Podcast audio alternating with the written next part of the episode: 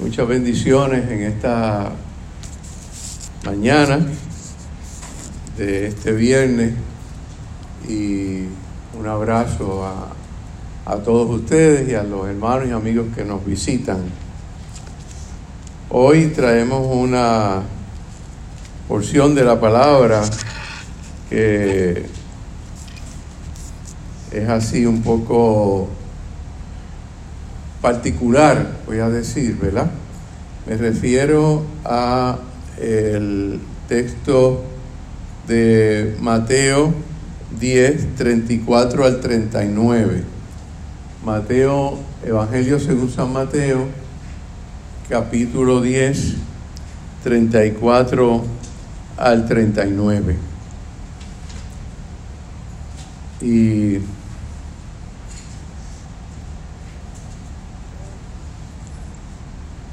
vamos a, a leerla. No crean que he venido a traer la paz al mundo. No he venido a traer paz, sino guerra. Literalmente espada. Porque he venido a poner al hijo en contra de su padre, a la hija en contra de su madre y a la nuera en contra de su suegra. De manera que los enemigos de cada uno serán sus propios familiares. Y el que quiera a su padre y a su madre más que a mí, no es digno de mí. El que quiera a su hijo o a su hija más que a mí, no es digno de mí. Y el que no esté dispuesto a tomar su cruz para seguirme, tampoco es digno de mí. El que quiera salvar su vida, la perderá. Pero el que por causa de mí la pierda, ese la salvará. En esta mañana de, este viernes que nos reunimos para reflexionar un tiempo,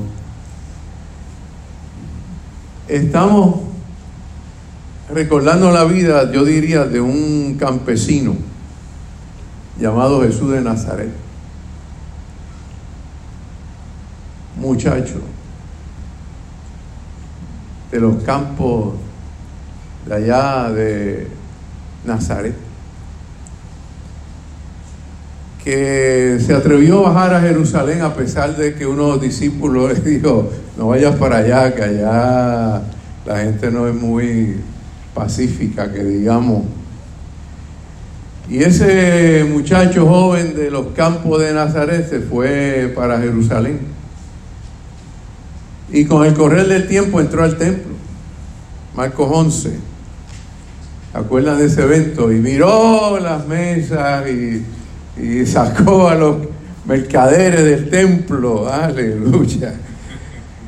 En cierta medida ese campesino implosionó el templo. Eso fue lo que hizo Jesús. Implosionó el culto. Escuchen bien, implosionó el culto. En cierta medida sacó a Dios de la iglesia, del templo.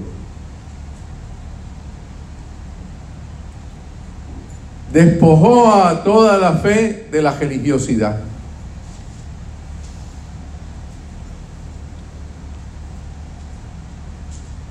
Ese es Jesús que estamos acordándonos o conmemorando su testimonio, su misión hoy. Y es el mismo que denunció a los mercaderes de creencia y doctrina. Probablemente las iglesias tienen que pensar en eso. hasta dónde hemos mercadeado. Hemos sido mercaderes de doctrina y religiosidad.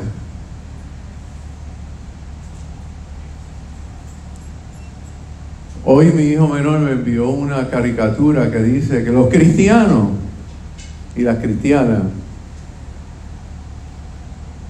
han propagado más el miedo que la fe. Han predicado más el temor que el amor. Es interesante, yo creo que estoy de acuerdo conmigo en ese sentido. Hay mucho, había y hay mucho usurero del sufrimiento humano.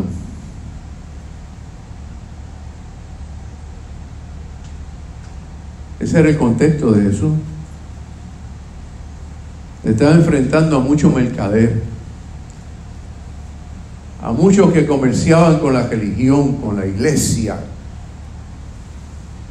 por eso su confrontación con los sacerdotes, con los líderes religiosos.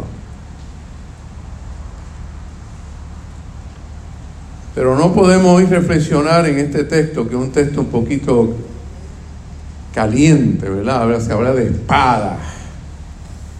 Ahorita vamos a eso.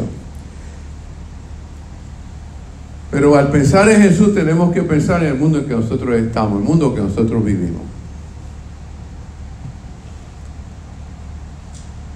Hay un filósofo polaco, Bauman, que dice que el mundo de nosotros es un mundo líquido, mundo aguado, un mundo que no tiene fronteras, que no tiene dirección. Y hay quien ha dicho que vivimos en un mundo vacío, profundamente material y superficial y artificial. Yo creo que por eso hay mucha gente que se está suicidando hoy en día, porque no le encuentra sentido a la vida. Porque hemos hecho del mundo otra cosa menos el espacio donde el amor pueda tener lugar. En el siglo XVIII, siempre me acuerdo de ese texto, lo leí allá cuando empecé la universidad de Puerto Rico, en mi bachillerato, el Leviatán, no sé si alguno de ustedes han leído el Leviatán de Job. Eso se escribió en el siglo XVIII. Si buscan en el capítulo 41 de Job, van a escuchar allí, van a leer allí el Leviatán. El Leviatán era un monstruo marino que era identificado con eh, el mal, lo destructivo, lo, lo horrendo. Y Job dice en cierta medida, se refería al ser humano y al Estado y decía, el ser humano es tan monstruoso, vamos a ponerlo así, es tan leviatán que necesita otro leviatán llamado el Estado, el gobierno. Y quién sabe si vivimos un mundo en que nos hemos convertido en leviatán.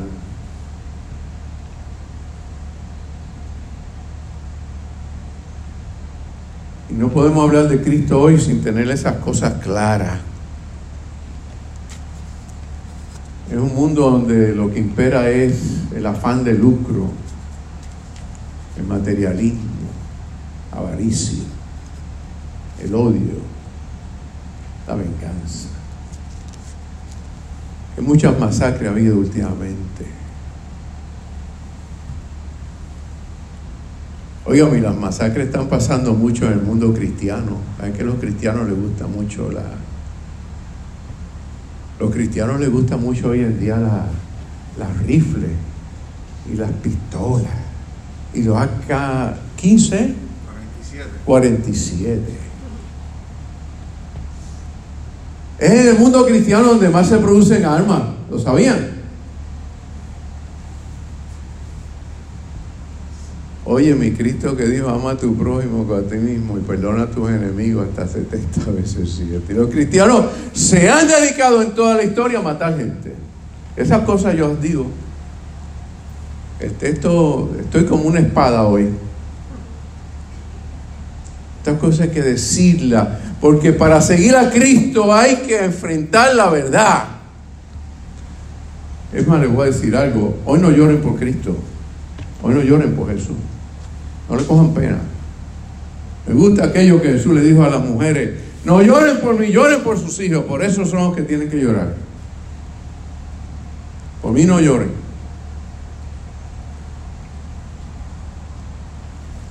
Leía un, un, cuento, El abrigo, de un ruso. Es interesante, trata de un hombre que trabajaba en una oficina y su abrigo en Rusia hace mucho frío y su abrigo estaba ya deteriorado. Y el cuento se titula El abrigo. Y trata de que en un momento dado el abrigo se había deteriorado tanto y él tenía que llevarlo al sastre para que se lo arreglara. Y el sastre le quiso cobrar caro, más de lo que debía, aprovechándose de la necesidad del joven. ¿No se les parece eso algo que ocurre en estos tiempos? Donde esa vanidad, ese afán de, de especular con el sufrimiento.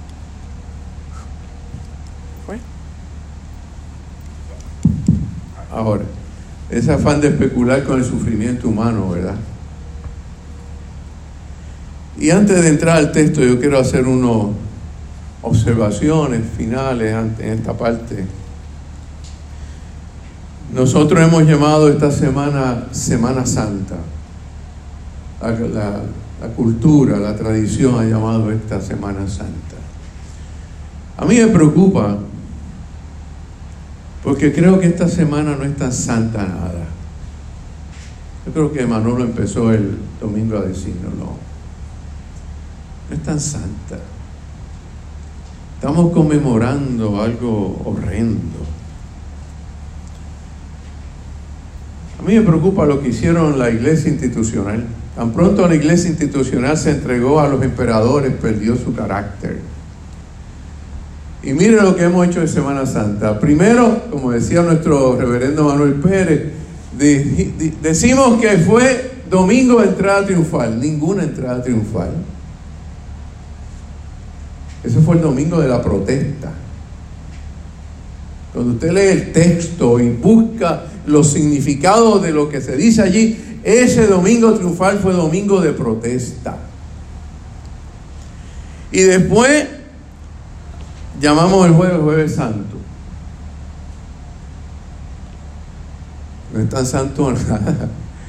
Es el jueves de la confrontación. Jesús confronta. Y hoy llamamos Viernes Santo. A mí se me parece que este es un viernes sangriento. Este es un viernes sangriento. Este es un viernes en que linchan a Cristo. Este es un viernes en que torturan a un hombre bueno. Este viernes es un viernes en que asesinan y ejecutan a un profeta. Este es un viernes sangriento, injusto, brutal.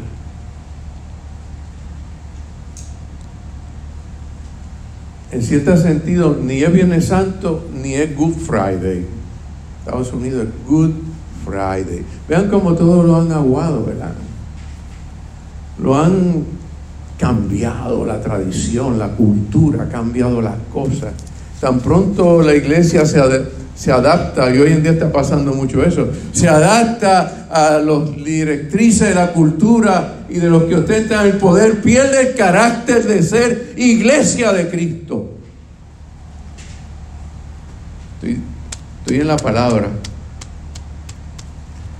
Y al domingo, domingo de resurrección, ese domingo, ese domingo, un domingo de insurrección, el Cristo resucitado. Bueno, habiendo haciendo esas aclaraciones, vamos al texto. ¿A ustedes no les extraña ese texto? ¿No les llama la atención? Eso de que Cristo dice, yo no he venido a traer paz.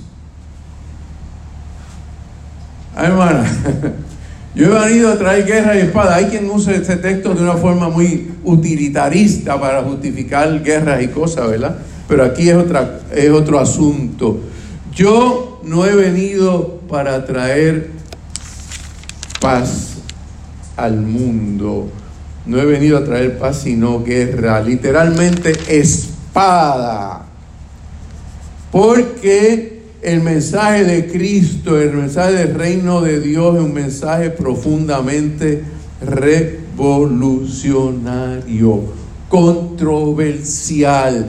No es un asunto aquí de que a alguien que Cristo, que Dios lo designó para morir, para que lo crucifiquen así porque sí. No.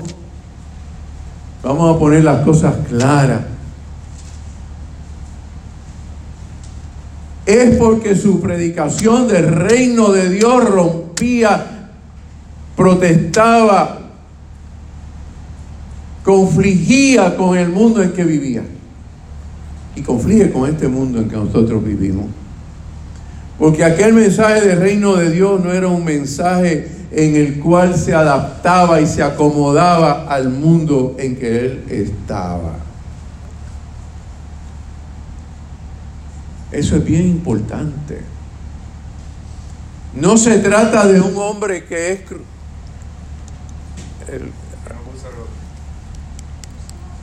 vamos a ver si... Ok. Es que quizás el micrófono está diciendo, collazo, calma. No, no, no, no, para nada. No es, no es que, no es que Dios lo programó a Jesús para que sufriera y crucificara. Por eso dice a las mujeres, no lloren por mí. Eso estaba claro. Es clarísimo cuando vemos el Evangelio, cuando leemos el Evangelio, vemos que Jesús estaba claro, que la consecuencia lógica de su predicación, su testimonio, su solidaridad con la gente más vulnerable, tenía consecuencias. Amén. Nosotros no, nosotros hemos vivido un cristianismo sin consecuencias. Realmente. Realmente. Desde que empezaron los primeros cristianos a nombrar cardenales, obispos y hacer templos, porque había que hacer templos, como, como a, a los griegos y los romanos tenían templos, pues los cristianos también hicieron templos. Como había un emperador con corona en el imperio romano, pues el papa tenía que tener.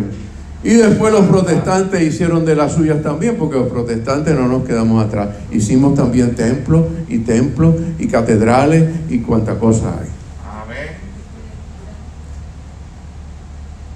Uno coronado en el Vaticano, otro coronado allá en el Imperio Romano. Y por si acaso, ¿saben qué? Los papas y los padres de la iglesia le celebraban los cumpleaños a los emperadores. Cristo sacó a Dios del templo y los cristianos metieron a Jesús en el templo. Lo regresaron al templo. Hermano, si usted lee el capítulo 10 completo, si usted lo lee, hermano Edwin, pastor, si uno lee ese capítulo, ¿cómo es que Jesús llama a la gente, a sus discípulos? Yo pienso que ninguno de nosotros estaría aquí. Si usted lee ese capítulo, óigame, ¿sabe cómo Jesús le dice a los, a los que está llamando? Tremendo. Jesús le dice, mira, vengan detrás de mí, pero, pero, lo que les espera es que los van a matar.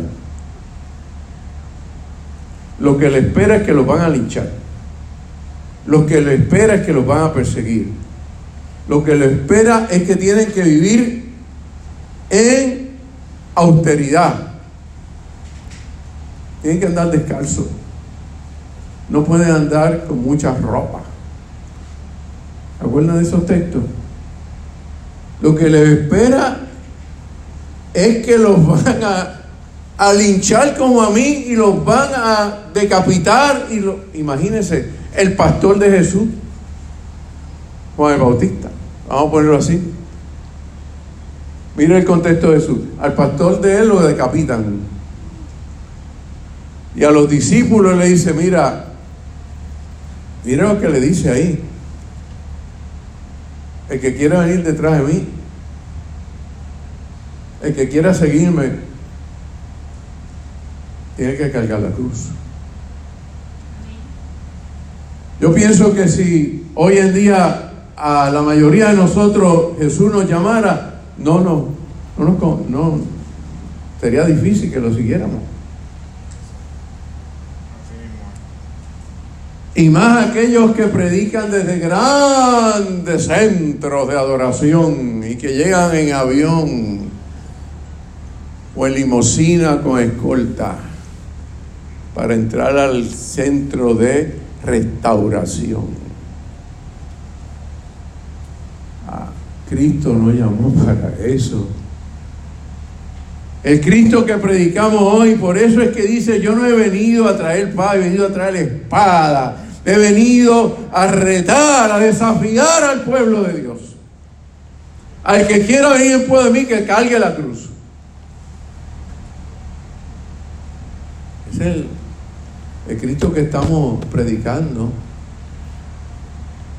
Yo he venido a retar y a desafiar a aquel que quiera seguir en pos de mí. Por lo tanto, el mensaje del Señor que hoy conmemoramos, que fue linchado y fue torturado y fue crucificado, porque los, romanos eran bien cultos. Cuando yo estudiaba en la universidad, los profesores me dijeron, mira, es que nosotros somos herederos de la cultura greco. ¿A cuánto ustedes dijeron eso? Greco-romana. Qué bochorno. No me abochorné cuando me lo dijeron porque no había captado, pero después con el tiempo fui estudiando y fui mirando. Y yo digo, lo peor que nos ha pasado es ser heredero de Roma y de Grecia. Y después nos dicen que somos hebreos cristianos. Es que yo, mire, óigame, ser heredero de los hebreos es otro problema. Los hebreos, óigame, hubo profetas, pero los profetas los hebreos los mataban. El pueblo judío mataba a los profetas. Y nosotros decimos somos herederos de ellos. Óigame de los hebreos, de los griegos, de los romanos, para nada que ver, como dicen por ahí los puertorriqueños. El mensaje de Cristo no era conciliador, hermanos y hermanas, hermanos que nos visitan. El mensaje de Cristo no era conciliador. El mensaje de Cristo era fastidiador. Era problematizante. Era retante por eso lo mataron, porque no cabía en aquel tiempo y no cabe en este tiempo. A menos que hagamos una metanoia y nos convirtamos al reino de Dios. Porque la iglesia lo que empezó a hablar fue de Cristo para ponerlo como un cordero inmolado. Y se olvidó de hablar del reino de Dios y su justicia. Y de eso fue que vino a hablar Cristo. Por eso era espada. Vengo a traer espada, no paz al mundo, para que haya justicia y para que verdaderamente la gente aprenda a amarse verdaderamente los unos a los otros. Porque el reino de Dios, escuchen bien, el reino de Dios, y no lo dice collazo, está en la Biblia, hermano, es que hay que leer la Biblia. El reino de Dios implica la erradicación de la pobreza.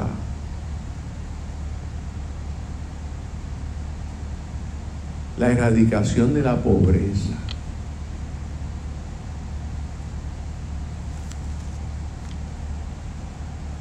El reino de Dios no tiene espacio para la injusticia. Yo no sé si ustedes quieren escuchar esto o no, pero bueno, es lo que el Señor puso en mi corazón y mi conciencia, el punto. El reino de Dios no tiene espacio para la esclavitud. Bendito, qué pena me da que si algunos practicaron la esclavitud y la practican de otra forma son los cristianos en este mundo. Oh Cristo. Ahí sí que estamos crucificando a Cristo.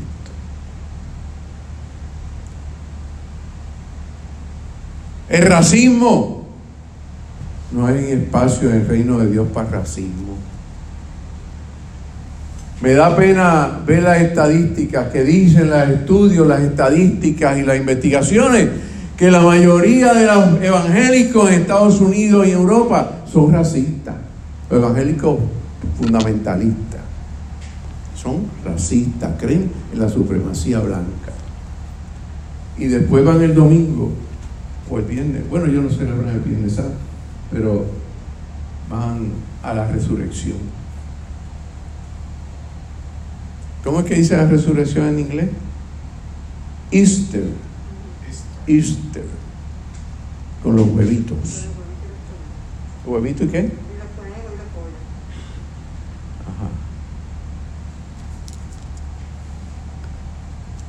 El reino de Dios no, no admite la injusticia ni el sufrimiento humano ni la economía dominada por el pillaje y la avaricia. ¿Saben qué? He estado reflexionando, investigando y analizando los evangelios. Y uno de los temas más predominantes del evangelio es la economía y la justicia económica. Hace unos años escribí un capítulo sobre eso, un libro, pero definitivamente Cristo no se llevaba con la injusticia económica. Y muchas veces cuando leemos textos no nos percatamos. Cada vez que Cristo sanaba a alguien, implicaba un problema económico, porque para los sacerdotes eso era un negocio. ¿Lo sabían? Para los sacerdotes es un negocio. Vengan al templo acá, traigan la ofrenda para que espíen esa enfermedad y esos problemas que tienen. Por eso los sacerdotes, los saduceos eran súper ricos, por eso no querían saber de Cristo. Porque Cristo estaba curando a la gente de gratis. ¿Se percatan? Mucho asunto económico. El reino de Dios era una amenaza económica para los sacerdotes y para el imperio también. Dad al César lo que es de César, pero a Dios lo que es de Dios. Y eso, esa frase, esa frase, esa afirmación de Jesús tenía un impacto extraordinario, retante y profético, créanme. Algunos la han usado para mil cosas, pero esa frase, cuando Jesús, ¿ustedes se acuerdan cuando Jesús sanó a los leprosos? Eh? Vayan presencia al sacerdote, pero cuando los sacerdotes le tienen que haber preguntado, ¿quién te sanó? No me trajiste la ofrenda. Pero preséntate al sacerdote para que no. Pero está sano ya.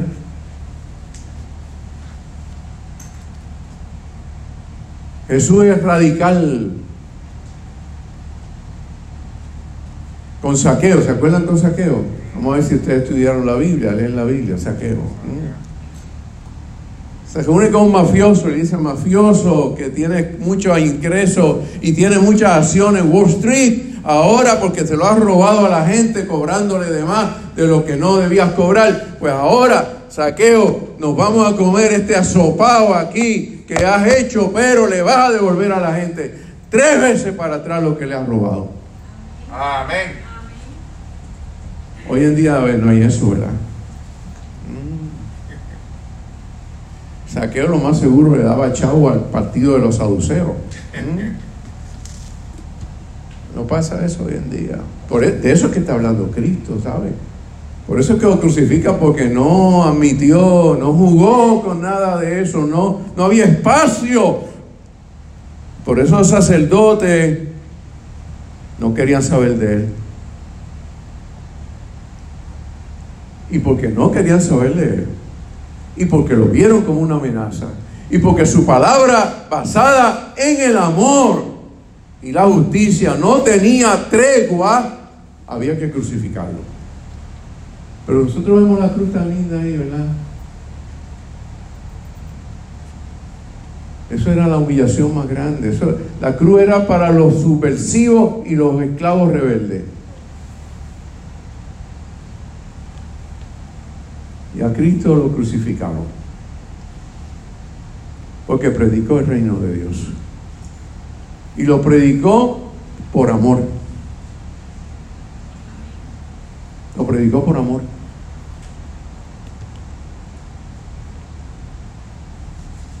Pero un amor solidario, comprometido, empático, recto, directo, verdadero.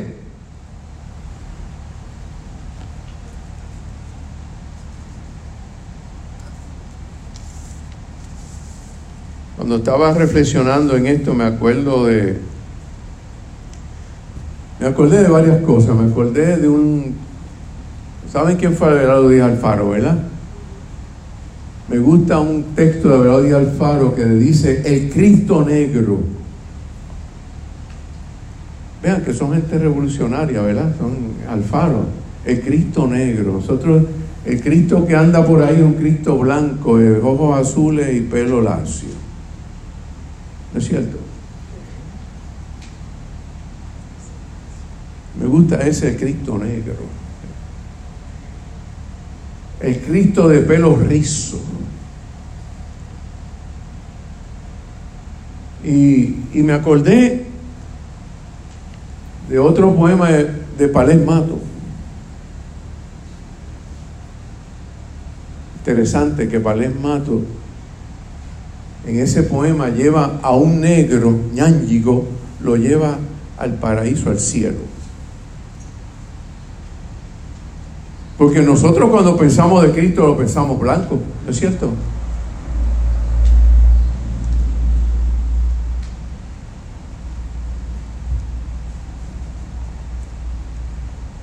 Y realmente lo que quiero decir con esto es que nosotros tenemos que movernos a una nueva experiencia, a una nueva manera de ver a Cristo Jesús, al Cristo crucificado, al Cristo de la resurrección, al Cristo que eh, entra en Jerusalén. Tenemos que empezar a convertirnos a ese Jesús de Nazaret, a ese Jesús que caminó por Galilea, a ese Jesús que predicó amor, justicia, equidad, libertad, igualdad, dignidad, misericordia, empatía, simpatía, solidaridad. A ese Cristo tenemos que convertirnos, aunque haya que cargar la cruz.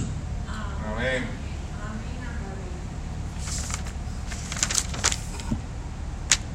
Miren lo radical.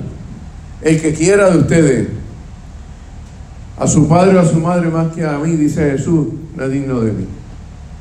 Vean lo radical de, de Jesús de Nazaret.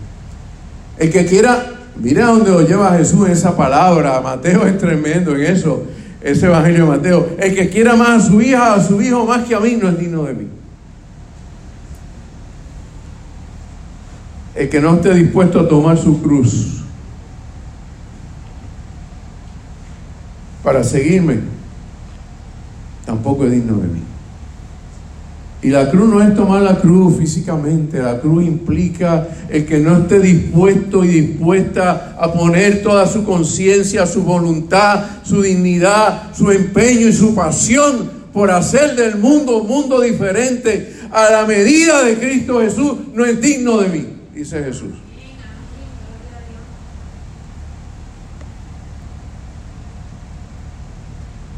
El que quiera salvar su vida, la perderá.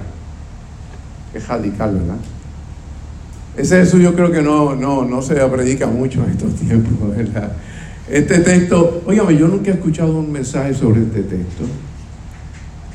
Eso de que Jesús viene a meter espada, viene a retar, viene a desafiar, viene a decirle a la gente, no puede ser causa de tropiezo. Así que el que no pero el que por causa de mí la pierda, ese se salvará. Así que el Señor está llamándonos a una conversión radical, total, profunda a su... Hay que la batería... Bueno, ya voy concluyendo porque Paréntesis, antes, los Viernes Santos, los predicadores predicaban una hora, a las 2 de la tarde, sin aire acondicionado. ¡Wow! Yo no voy a predicar una hora, voy a terminar. Termino. A mí me gusta mucho la poesía, ustedes quizás lo han notado. César Vallejo es uno de los poetas más extraordinarios de Latinoamérica. Y tiene dos poemas sobre Dios. Tiene muchos, pero hay uno que dice, y en esta hora fría en que la, tierra trasciende a polvo humano y es tan triste, quisiera yo tocar todas las puertas y suplicar a no sé quién perdón y hacerle pedacito de pan fresco aquí en el horno de mi corazón. Voy a repetir este verso. Y en esta hora fría, en que la tierra trasciende a polvo humano y es tan triste, y ciertamente vimos un tiempo triste, difícil, quisiera tocar, quisiera tocar las puertas y suplicar, suplicar a quien sea, pedirle perdón y hacerle pedacitos de pan fresco aquí en mi corazón. Amor, solidaridad, compasión, misericordia, empatía, apertura, aceptación, inclusión, convivencia, amistad, Vivimos un mundo lleno de enemigos y enemigas. Entre las naciones, entre la gente, entre los pueblos, entre las familias. Necesitamos un mundo en que podamos cruzar y derrocar y terminar con el odio. Como dice Nacha Guevara, con el odio acabaremos, dice eh, Mario eh, Benedetti. Con el odio, hay que acabar con el odio. El reino de Dios no es un reino de odio, un reino de amor, de convivencia. Y finalmente termino con este otro verso de el poema Dios de César Vallejo. Dice, yo te consagro Dios porque amas tanto. Porque jamás sonríes. Muy poético eso, ¿verdad? Porque siempre, siempre debe dolerte mucho el corazón. Yo pienso que en estos tiempos, estoy con Vallejo, a Dios en Cristo le duele mucho el corazón. A Dios le duele mucho el corazón, como dice el poeta. Porque hay demasiado odio en el mundo. Yo creo que hay más armas que Biblia. Hay mucha gente quitándose la vida. Hay mucha avaricia codicia, corrupción, mentira, manipulación, explotación, prejuicio, odio racial, odio de género. Vivimos un tiempo, y no es que seamos malos todos, tengamos eso, pero somos parte de ese mundo en que muchas veces no encuentro el amor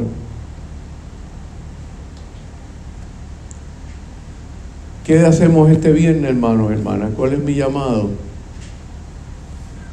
Mi llamado es a que miremos a Jesús crucificado que nos dice que nos dice, abre tu corazón al amor de Dios y trabaja y lucha porque el reino de Dios y su justicia sea una realidad en la tierra. Dios los bendiga.